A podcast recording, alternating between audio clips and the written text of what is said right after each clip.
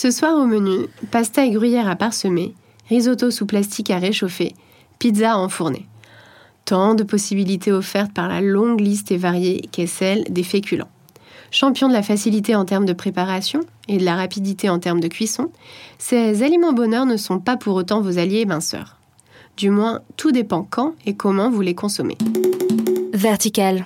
Life. Bonjour, c'est et vous écoutez Vertical Life. Me voilà donc prête tous les mardis à vous partager quelques conseils good mood et autres petits riens du quotidien qui, je l'espère, allégeront vos longues journées et dessineront sur vos minois fatigués un sourire de qualité. Aujourd'hui dans Vertical Life, je vais vous confier quelques conseils pour que vous puissiez davantage vous familiariser avec les féculents.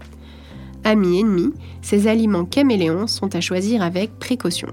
On ne va pas se le cacher, un plat de pâtes après une longue journée chargée vous a toujours enchanté. Et oui, quel bonheur de n'utiliser que très peu d'ingrédients et de matériel pour pouvoir donner vie à votre succulent dîner. Épuisé comme vous êtes, impossible pour vous de réellement cuisiner. Seulement voilà, si les spaghettis à la sauce tomate ou la pizza à réchauffer semblent vous faciliter la vie, ces aliments ne sont pas pour autant vos amis, du moins pas tout le temps. Pâtes, riz, pain blanc, pommes de terre. Chacun d'entre eux font partie d'une des rares familles alimentaires que vous connaissez depuis des années, les féculents. Et encore, je viens de vous citer les plus connus, mais je ne vous ai pas encore communiqué l'exhaustivité de la liste. Car parmi les féculents, on retrouve également d'autres types de céréales comme le seigle, le blé, et par conséquent tous ses dérivés, comme le pain, la semoule, le boulgour et bien d'autres également. Puis les tubercules, comme la pomme de terre et sa cousine sucrée la patate douce.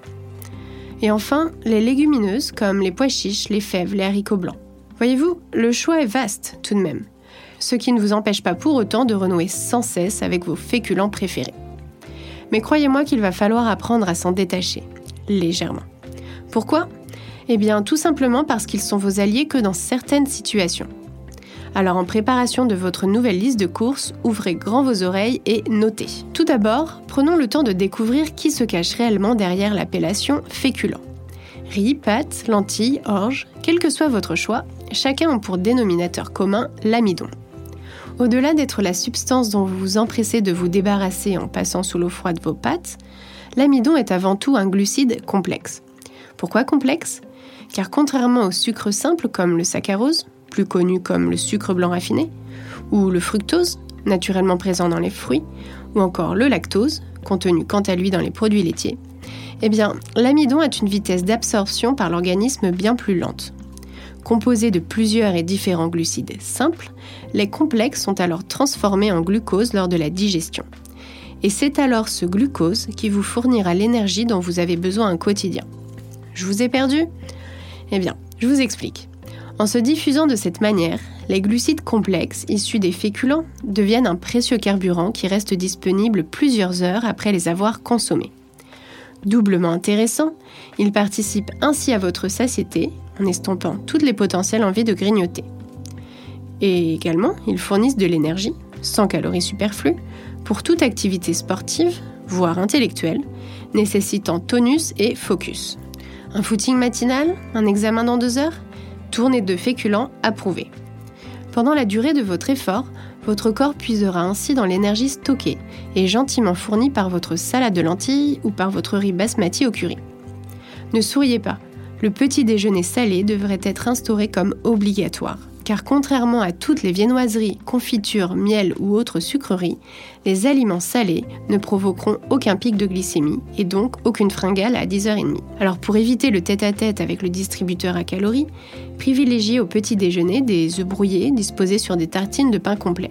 Esquive glycémique assurée. Outre cet aparté nutrition slash chanté, je souhaitais tout simplement insister sur le fait que logiquement, comme tout être normalement constitué, vous n'allez pas courir 20 km une fois votre dîner ingurgité. Alors pourquoi vouloir consommer des aliments qui vous fourniront de l'énergie mais que vous ne mettrez même pas à profit? Inutile de gaspiller ou de stocker de l'amidon pendant votre future nuit. Ce n'est pas une fois allongé sur votre lit que vous dépenserez beaucoup d'énergie. Au contraire, ces féculents non utilisés vont cohabiter avec votre organisme pendant votre sommeil. Et indirectement, sans pour autant leur avoir donné l'autorisation, ils se transformeront en graisse. Ces sucres complexes non dépensés vous conduiront petit à petit vers une prise de poids non désirée. Voilà pourquoi la consommation de féculents au dîner n'est pas conseillée. Comme vous pouvez le deviner, notamment de par leur terminaison, les féculents sont donc des sucres lents. Connus pour libérer progressivement de l'énergie dans votre organisme, cet effet en soi n'a rien de nocif. Bien au contraire, en libérant progressivement de multiples glucides, l'énergie se diffuse dans votre sang petite dose par petite dose. Seulement voilà, la société a évolué, la surproduction l'a emporté, les rayons n'ont cessé de se démultiplier et les faux féculents sont arrivés sur le marché. Au revoir les productions locales à taille humaine, bonjour les quantités démesurées et les produits bien trop modifiés. Ainsi, les féculents qu'ont connus nos grands-parents ne sont plus aussi intéressants qu'avant sur le plan nutritionnel. Les bonnes farines d'antan ou aliments nobles et naturels, fournissant un apport énergétique considérable, se sont malheureusement vus détrônés par une flopée de mauvais élèves tels que les pains de mie, les pommes de terre ou les pâtes inondées de fromage ou encore les pseudo-gâteaux. Et sous la houlette de l'industrie agroalimentaire, ces sucres lents se sont alors transformés en sucre rapide, faisant ainsi élever brutalement le taux de glucose dans le sang. Les principaux responsables étant donc ces aliments glucidiques industriels ultra transformés, dopés d'additifs et de sucres ajoutés, de vrais criminels non nécessaires au bon équilibre nutritionnel. Et qui dit sucre modifié dit sucre rapide et donc indice glycémique compromis. Donc avant de consommer un féculent, il est important de connaître son identité. Nul besoin de décortiquer entièrement la liste de ses ingrédients, concentrez-vous avant tout sur son indice glycémique. Plus ce dernier sera faible, meilleur votre féculent sera grâce à sa bonne densité nutritionnelle. Ainsi, les fèves, légumineuses et féculents complets, contenant des glucides disponibles sous forme de fibres, n'auront aucun impact sur votre glycémie. Et oui, plus l'indicateur est bas, plus votre organisme mettra du temps à le digérer, réduisant l'augmentation de la vitesse du taux de sucre dans le sang. Ainsi, votre sensation de satiété sera bien mieux contrôlée, car rassasié vous serez. A l'inverse, si l'indice glycémique a le malheur d'être trop élevé, mieux vaut pour vous et pour votre diabète que vous reposiez sans plus tarder le féculent tant désiré. Il provoquera un pic de glycémie si brutal que vous risquez de mettre à mal votre pancréas, merveilleux régulateur de vos envies alimentaires passagères non nécessaires. Très rapidement, les aliments à indice glycémique bas sont inférieurs à 50. On y trouve les lentilles avec un indice de 25, les haricots, un indice de 35, puis les pois chiches avec un indice de 40. Alors que les farines en moyenne gravitent autour de 85, les féculents non complets tels que les pâtes et le riz blanc ont un indice situé entre 70 et 80 généralement. Et vous voulez un petit secret?